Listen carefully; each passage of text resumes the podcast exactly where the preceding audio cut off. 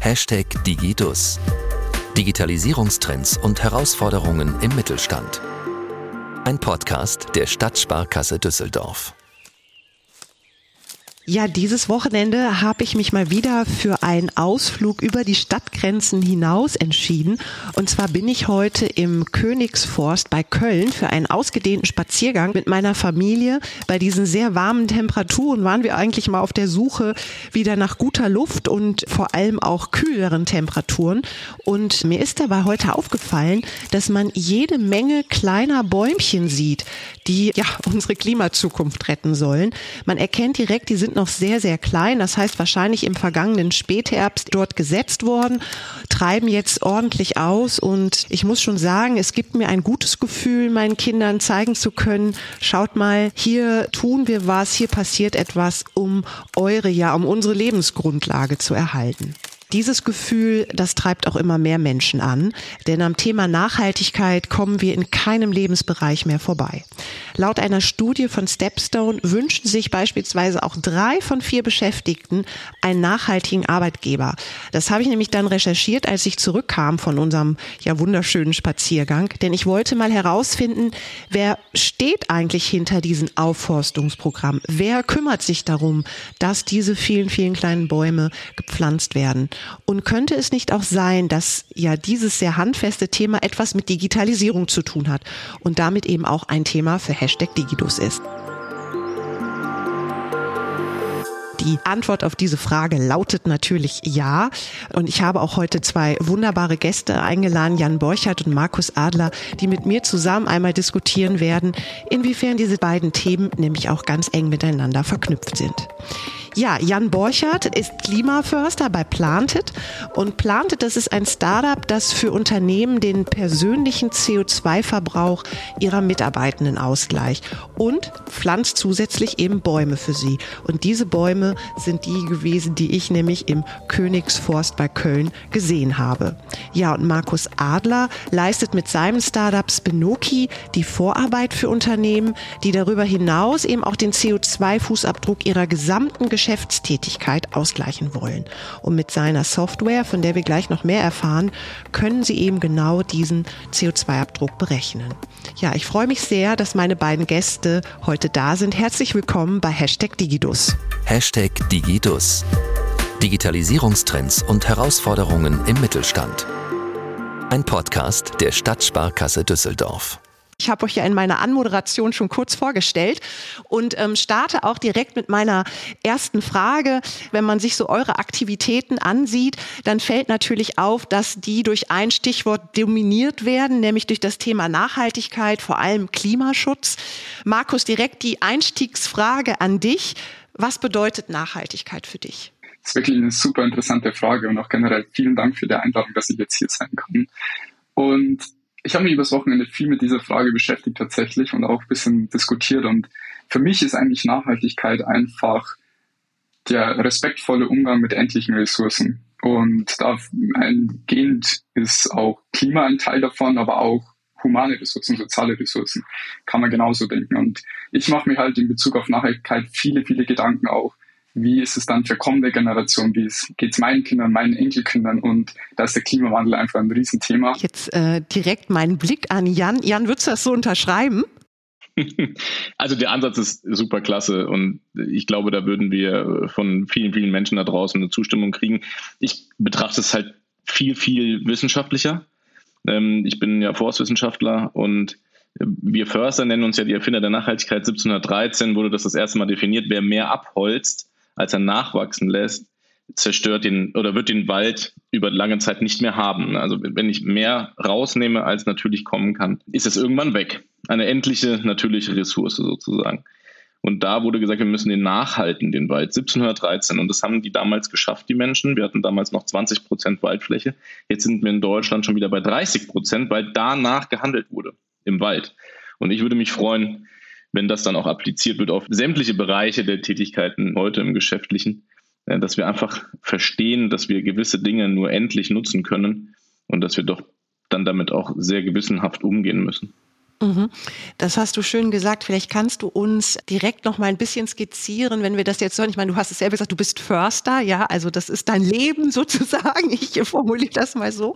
Vielleicht kannst du uns mal ein bisschen skizzieren, wie es dann auch zu der Gründung kam von Planted. Also Planted verschreibt sich dem Klimaschutz und aber auch dem Umweltschutz, was nicht immer das Gleiche ist. Im Endeffekt geht es darum, dass wir den Klimaschutz weltweit betrachten. Es ist ein weltweites, globales Thema und dass wir aber Lösungen auch lokal anbieten. Und das machen wir bei Planted, denn wir pflanzen, so ist ja auch der Name, äh, in Deutschland auch Bäume. Und da bin ich dann auch dabei als Förster in dem Gründerteam von vier Personen. Eine Frau, das ist Cindy, die macht den äh, Marketing- und Kommunikationsbereich. Das ist dann Wilhelm, der ist eher so der betriebswirtschaftliche Part bei uns und äh, CEO und dann auch Heinrich, der eher in diesen Techie-Bereich geht, denn wir machen nicht alles analog. Das, das klingt gut. Ähm, das ist ja auch sehr spannend. Das hatte ich auch in meiner Anmoderation gesagt. Ich möchte ja auch heute mit euch ein bisschen darüber diskutieren, wie auch eben dieser Zusammenhang zwischen Nachhaltigkeit und ja auch digitalen Lösungen steht. Kommen wir aber gleich auch noch mal genauer drauf. Jan, wir haben mal bei euren Kunden nachgefragt und wollten mal wissen, was die eigentlich dazu gebracht hat, dass ihr miteinander kooperiert und was auch so der Mehrwert für, für diese oder aus der Kooperation ist und haben den Lukas van Laak einmal gefragt und wir hören jetzt einfach mal rein, was der gesagt hat. Hallo, mein Name ist Lukas van Laak, ich bin Geschäftsführer der Fitness Co GmbH und wir arbeiten seit rund einem Jahr mit Planted zusammen. Bei uns war die Ausgangsfrage, auf welcher Seite wollen wir eigentlich stehen? Wollen wir weiterhin Teil des Problems sein in Bezug auf die Klimakrise oder wollen wir ähm, Teil der Lösung sein? Und als wir die Frage für uns beantwortet hatten, die glaube ich, jedes Unternehmen äh, beantworten muss, wenn wenn es noch nicht geschehen ist, dann war für uns klar, wir brauchen den richtigen Partner.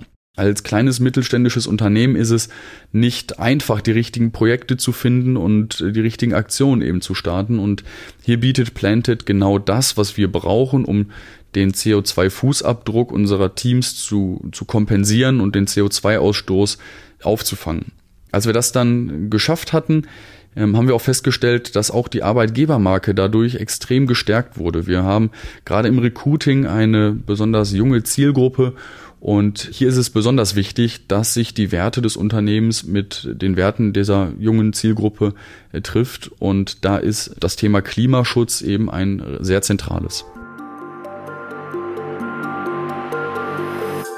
Ja, wir haben jetzt den Lukas van Laak gehört und das klingt nach einem sehr, sehr zufriedenen Kunden. Jan, nochmal eine genauere Betrachtung. Kannst du uns nochmal erklären, wie arbeitet Planted mit Unternehmen zusammen und vielleicht auch noch mal ein bisschen genauer, wie funktionieren eigentlich eure Climate Action Teams? Also wir sagen, der erste Schritt zur Klimaneutralität, tue etwas, werde aktiv mit dem Climate Action Team. Und was machen wir da? Wir ermöglichen den Ausgleich von einem durchschnittlichen CO2-Fußabdruck einer in Deutschland lebenden Person und zusätzlich noch einen Puffer für gewisse Mehrtätigkeiten, die man vielleicht doch noch tut und nicht ganz durchschnittlich ist. Und je nachdem, wie ich als Geschäftsführer oder Geschäftsführerin meine Mitarbeitenden einstufe, haben wir unterschiedliche Pakete. Also bin ich eher unterdurchschnittlich, bin ich eher in diesem Durchschnitt oder bin ich eher überdurchschnittlich. Und so kann dann ein Unternehmen ein Climate Action Team bekommen, in dem eben für diese Teammitglieder CO2-Emissionen ausgeglichen werden über Klimaschutzprojekte plus Bäume gepflanzt in Deutschland, die man auch besuchen kann. Und das wird visualisiert. Also es gibt eine, wir nennen die Impact Page. Und da sieht man all das, was dieses Unternehmen für die Mitarbeitenden tut und auch für sich selbst und wie viele Bäume für das Unternehmen gepflanzt werden hier in Deutschland. Da kannst du sogar die Baumarten sehen, die GPS-Locations. Also es ist sehr, sehr greifbar. Und das ist, glaube ich, der wirkliche Mehrwert, dass dieser, dieses Engagement nicht irgendwie intern versickert oder extern nicht kommuniziert werden kann, sondern mit Planted hast du sofort sichtbare, greifbare Dinge, die du kommunizieren kannst. Aber wir sind in diesen durchschnittlichen Werten und deswegen natürlich auch die Zusammenarbeit mit Spinoki, denn äh, man kann dann ja auch noch weitermachen. Wo du jetzt gerade uns dieses Stichwort gibst, vielleicht kommen wir nämlich genau da jetzt auch gleich nochmal auf Markus zu sprechen, aber vorab nochmal eine Rückfrage. Warum Ist das eigentlich so schwierig oder komplex? Ich würde es vielleicht eher auch komplex bezeichnen, dass man eben nicht nur den CO2-Verbrauch der Mitarbeitenden ausgleicht, sondern eben auch die, ich sage jetzt mal, komplette Geschäftstätigkeit eines Unternehmens. Was macht das Ganze so komplex oder vielleicht auch so intransparent auf den ersten Blick? Also ich bin ja auch vom TÜV zertifiziert als CO2-Spezialist und jetzt könnte ich das wirklich ganz weit ausführen, aber ich versuche es runterzubrechen. Es kommt ganz darauf an, erstens, was bin ich für ein Unternehmen? Bin ich reiner Dienstleister oder produziere ich vielleicht auch wirklich Waren und Güter? Und dann kommt es wieder darauf an, beziehe ich meine Vorprodukte aus dem Ausland oder habe ich das alles innerhalb von Deutschland? Relativ einfach ist es natürlich, wenn ich sage, wie viel Strom verbrauche ich. Okay, habe ich eine Rechnung, kann ich mir angucken. Das kann jeder verstehen. Ähm, aber es wird dann, je tiefer man reingeht, immer komplexer und da ist dann der Punkt, wo manche Unternehmen sagen, jetzt wird mir das zu doll. Jetzt müsste ich hier jemanden einstellen, ich müsste vielleicht ganz, ganz tief bohren und kann man das nicht vielleicht irgendwie automatisieren? An dem Punkt waren wir ganz, ganz oft und das ist, glaube ich, dann das Thema, wo Markus sehr viel sagen kann, denn jetzt gibt es diese Lösung und da sind wir froh, dass wir da zusammengekommen sind. Das klingt super, Markus. Jetzt gucke ich dich an. Ich glaube, Markus, bist du nicht eigentlich auch ursprünglich mal Banker gewesen? Ja, genau. Also ich komme aus der Bank. Super. Das heißt, du bist der Zahlenmensch. Du genau, bist prädestiniert dafür, dich mit Zahlen, Daten, Fakten auseinanderzusetzen. Skizzier uns doch nochmal bitte, wie kommt ihr da jetzt ins Spiel? unsere Kunden oder auch die, die Kunden von Planted kommen einfach zu uns mit der Herausforderung, sie wollen den CO2-Fußabdruck ihres Unternehmens messen bzw. visualisiert bekommen. Und das ist extrem komplex, den selbst zu berechnen, weil man muss auch erstmal die Wesentlichkeiten erkennen. Also Jan hat es gerade schon angeschnitten. Also was ist meine Geschäftstätigkeit und wie kann ich entlang der Wertschöpfungskette die, meine CO2-Emissionen messen? wir kommen da rein mit unserem Tool und können halt diese Wesentlichkeitsanalyse, aber dann auch die Auswertung des CO2-Fußabdruck automatisieren und dem Kunden in einem Dashboard visualisieren, sodass es relativ einfach zu verstehen ist, wo sind auch meine Emissions-Hotspots, wo sollte ich dann auch ansetzen zum Optimieren. Also beispielsweise, wenn ich ganz viel Stromverbrauch habe, sollte ich schauen, wie kann ich auf Ökostrom ähm, rübergehen, um da quasi meine Emissionen zu, zu reduzieren.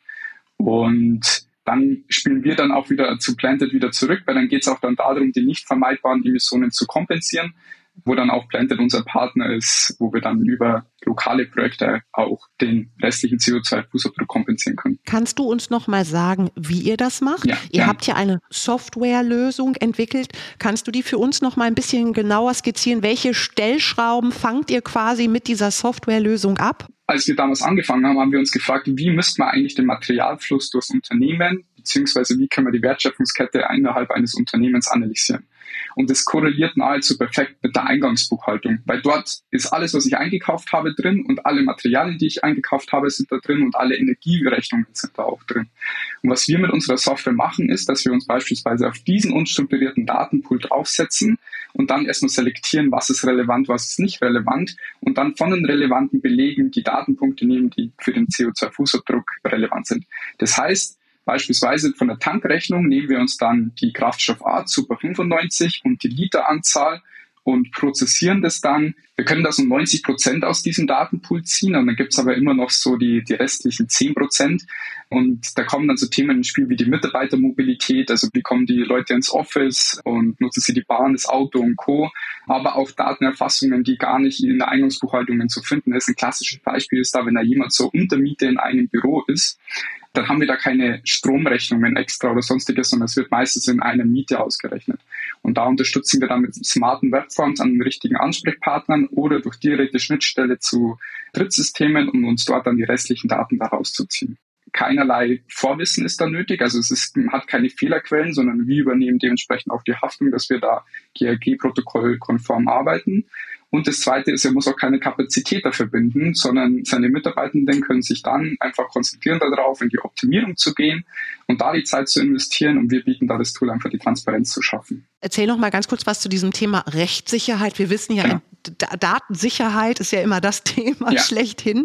Ihr habt da eine Schnittstelle zu DATEV. Wie funktioniert das? Wir haben generell Schnittstellen zu, zu Drittsystemen. Also wir haben da ganz viele verschiedene ähm, also schauen uns das ganz individuell an, gibt's, äh, ob es welchen Anbietern es sind, weil der Mittelstand nutzt da auch ganz viele verschiedene Systeme und da würden wir quasi uns die Daten reinziehen. Es gibt aber auch die einfache Datenuploads-Funktion, wo man dann sagt, okay, ich will nur ausgewählte Daten hochladen, die quasi wesentlich sind. Da schauen wir wirklich, dass da eine Lösung für jedes Modell gefunden werden kann. Und generell bezüglich der Datensicherheit, also wir, die ganzen Daten liegen auf europäischen Servern unter DSGVO-Richtlinien, achten da auch sehr stark auf Datensicherheit. Das ist natürlich absolut verständlich, aber man muss auch verstehen, so wenn das jetzt halt ein, man es händisch machen würde, dann müsste man auch diese Daten irgendwo speichern und sich vorhalten. Und da unterstützen wir einfach nur, den Workflow zu automatisieren. Das hören wir äh, tatsächlich äh, vor allem für kleine und mittelständische Unternehmen, die ja unsere Hauptzielgruppe sind, ist das äh, natürlich schön zu hören, dass wir dieses ganze Thema Datensicherheit damit auch abgefrühstückt haben, weil das ja auch immer schon eine große Komplexität bringt. Also ich versuche das nochmal mit meinen Worten zusammenzufassen. Über euch, Markus, gewinnt man die Transparenz, die Daten, Zahlen, Fakten als eine Grundlage, Entscheidungsbasis, um erstmal ein Bild zu haben, ein möglichst realitätsgetreues Bild, wie sieht überhaupt mein Verbrauch aus. Und dann, wenn wir das haben, kommt wieder Planted ins Spiel und ich schaue mir an, wie ihr so schön sagt, aufgrund dieser Datenbasis, dieser Entscheidungsbasis, was kann ich jetzt eigentlich tun? Also ganz im Sinne Reduce und Reuse, was ist jetzt möglich, um tatsächlich meinen CO2 Fußabdruck da auch entsprechend ausgleichen zu können. Wenn ich das so höre, wie gut das zusammenpasst, wie kam es eigentlich zu dieser Zusammenarbeit zwischen euch? Wir waren Teil des X-Deck Accelerators in Köln ähm, im letzten Batch und ich glaube, Jan, ihr wart jetzt quasi gerade drin. da müsst ihr, wir, sind, wir sind noch drin sogar genau, ihr, ihr seid da noch drin und so kam dann die Connection, weil man sich natürlich da noch austauscht untereinander, beziehungsweise auch untereinander dann kennenlernt, ähm, unter den X-Decklern würde ich mal sagen. Und genau so kam der Kontakt hin und haben einfach dann schnell gemerkt, dass wir auf vielen Ebenen einfach perfekt uns ergänzen und dass es mega Sinn macht, dass wir da ganz eng zusammenarbeiten und auch zusammen ähm, die Zukunft dementsprechend planen. Das klingt so wie Topf und Deckel, ne, wenn man das jetzt so hört, wenn ihr beide das so beschreibt. Welche Rolle spielen eurer Meinung nach darüber denn hinaus? Also ich habe jetzt meine automatisierte Datenerfassung, ich nenne das mal so, ich weiß jetzt so und so sieht es aus bei mir. Welche Rolle spielen denn darüber hinaus digitale Tools? Also womit wird noch mal deutlich, auch für kleine Unternehmen, dass dieser Sprung ins Digitale essentiell ist, um eben auch Themen wie Nachhaltigkeit, Klimaschutz, CO2 entsprechend angehen zu können. Die Nachhaltigkeit hat drei Säulen. Das ist die ökologische, die ist jetzt uns allen klar gewesen am Anfang. Und dann ist es auch die ökonomische und die soziale Komponente. Soll bedeuten, wenn Nachhaltigkeit so teuer ist, dass es keiner bezahlen kann, äh, wird es nicht passieren. Soll meinen, wenn das sich ökonomisch für mein Unternehmen nicht lohnt, wird es nicht passieren, etc. Das heißt, wir müssen doch irgendwie jetzt möglich machen, dass Nachhaltigkeit sich lohnt und dass ich dadurch besser nach vorne komme. Und da setzen wir an. Wir machen das, wie ich schon gesagt habe, digital sichtbar für jeden und jede da draußen, was die Unternehmen machen über diese Impact Page. Und das kann ich eben nach innen teilen, in mein Unternehmen hinein. Also ähm, Employer Branding nennen wir das, also dass du einfach die Mitarbeiterinnen Zufriedenheit steigerst und nach außen, einmal zur Kommunikation mit Kundinnen und Kunden, aber auch mit allen anderen, die da draußen schwirren, sich um mein Unternehmen interessieren, äh, dass ich einfach zeigen kann, was ich tue mit einem Klick und ich glaube, das ist unheimlich wertvoll. Das sehe ich auch so. Du hast das auch schön gesagt. Ich muss halt auch eine gewisse Wirtschaftlichkeit verständlicherweise für mich als Unternehmen auch dahinter sehen, damit ich diese Dinge auch umsetze. Wie, wie siehst du das, Markus? Generell ist auch das, das, das, Thema Digitalisierung ganz eng verknüpft mit dem Thema Nachhaltigkeit, also bei unseren Kunden auch. Weil beispielsweise denkt man auch so in die Prozessoptimierung. Umso effizienter mein Prozess ist, umso weniger verbrauche ich dann auch Ressourcen umso weniger habe ich dann auch am Ende des Tages CO2-Emissionen. Ein Beispiel ist da auch, auch das digitale Büro. Also wenn man keine Zettel mehr in die, in die Gegend rumschickt, dann muss ich auch weniger ausdrucken, dementsprechend brauche ich weniger Ressourcen. Und das hat einen unmittelbaren Impact ähm, auf mein, ähm, mein CO2-Fußabdruck, insbesondere im Dienstleistungsbereich oder nur im Büro, wo keine Produktion ist, kann es ein Hebel sein.